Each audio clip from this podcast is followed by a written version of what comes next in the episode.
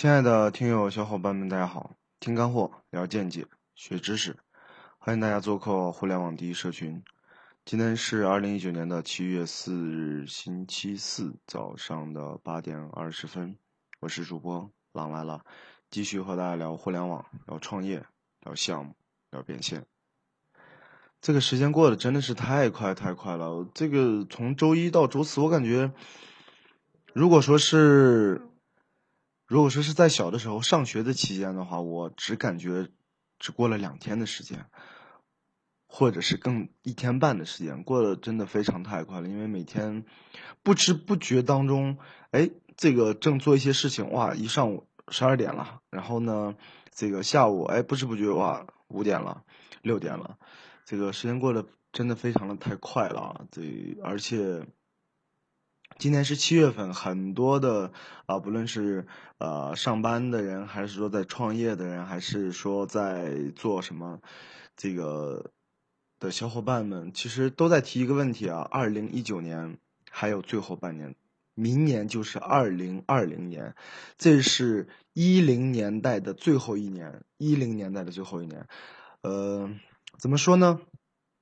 我们属于八零后，然后九零后、零零后、一零后，马上就进入二零后的，呃，二零后的这个年代了啊！马上进入二零后的年代，所以说时间过得真的是太快了，真的是太快了。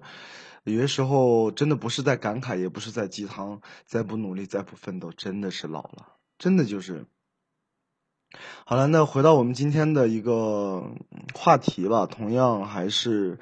呃，经常我会跟各行各业的一些朋友啊，一些在做东西的这些这些嗯合作伙伴也好，还是朋友，还是这个这个这个生意的生意上的这个客户也好，都会去聊这些东西啊。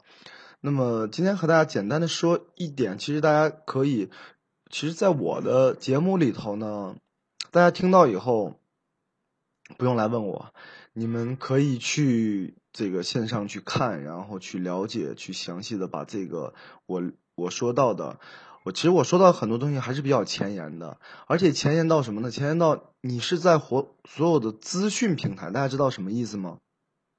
在互联网资讯平台，你像虎嗅啊、三十六氪啊，他们只是做一个官方的报道，你知道什么意思吗？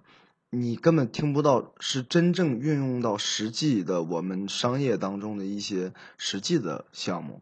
那可能一说项目，哎，会说这个阿里啊，会说百度啊，会说腾讯，会说小米啊，会说华为，那个是很多中小型的企业，包括你在创业初期是不可能触达到的，也是很难触达到的。所以说，我感觉听我的音频，听我的节目的话。可能就是身边你有人就在做，可能你的孩子就需要这项服务，可能你的父母就需要这项服务，就是在你身边的，呃，创业的项目啊，或者是一些商业的契机。今天要说的一个东西呢，简单说几分钟啊，前前面都没有说什么有用的，然后乱七八糟，因为这是相当于我的一个个人每天的自述吧，啊，可能就是这样，不能。称之为一个特别正式的，说是呃栏目啊，不能称之为正式的栏目。那我们来说这个今天要聊的叫做分消费金融。如果说呃按照一些大的平台或者是专门做资讯的这种的账号的话啊，那消费金融是什么？很大的概念，说百度又签了消费金融，然后阿里又签了消费金融，小米也拿到消费金融的牌照了，然后还有。某某公司拿到消费金融牌照了，就消费金融，大家从字面意思也能感觉到，就是就是我们在日常消费当中可以把这个产品作为金融类产品的一个东西，是什么？一说你看消费金融，人们不知道，哎，说的简单一点就知道了，就是你买一个手机，买一个电脑，然后可以做分期，然后可以还利息，这就是一个金融了。现在很多人把养老啊。把教育啊，把汽车，把房产，其实都是都是金融的另一种形式嘛。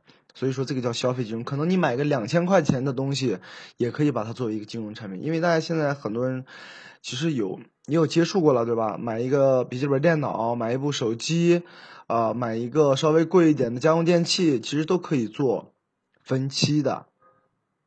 所以这叫消费金融。那之前的消费金融只局限于几家大平台、家大公司，他们有这个有这个牌照。那后来又牵出了很多很多其他的牌照啊，很多其他的牌照。那么消费金融其实，呃，人们在想，那跟中小型创业有什么关系啊？真的很简单。现在因为拿到消费金融的牌照公司有很多，那它底下的大家知道啊，想跟有牌照的公司，因为拿到牌照的都属于稀缺资源。那想跟拿到牌照的这些做其他行业的这种企业公司，那又更何更何况不是数不胜数呢？呃，就是一个也是一个朋友吧，那就是就是聊到，可能我绕了一大圈，说的最后的一个话题就是就是一个朋友，他就是做教育，那就是给孩子的教育，然后呢，包括考研教育，包括公务员培训教育，他就是做教育，然后呢。做教育是什么呢？它是针对于教育，而可能跟我们做的事情也有些类似啊。它是针对于教育，跟所有的教育机构谈。然后呢，他要做两个事情：第一个，跟教育机构，然后他有一家合作的消费金融牌照的公司，然后把这个教育呢接入到这个消费金融里面。就是任何人，你不论是哪一块门。哪一方面的教育是孩子的教育，还是说，呃，考研考博的教育，还是说公务员的培训等等一系列的，你都可以做分期，你都可以做分期。那么做分期以后呢，那其实这个钱是由金融公司啊，就是拿到牌照的公司，可能前期会前期有一部分的一个垫付，垫付以后呢，然后这个购买人呢陆续的去还钱。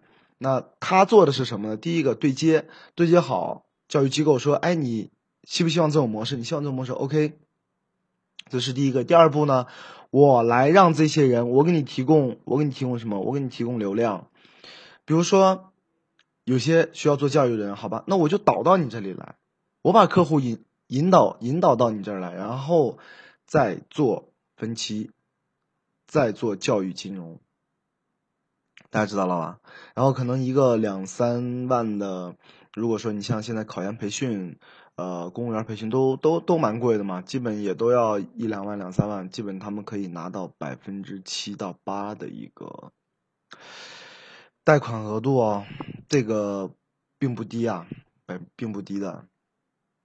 所以说，这又是我们身边啊所发生的。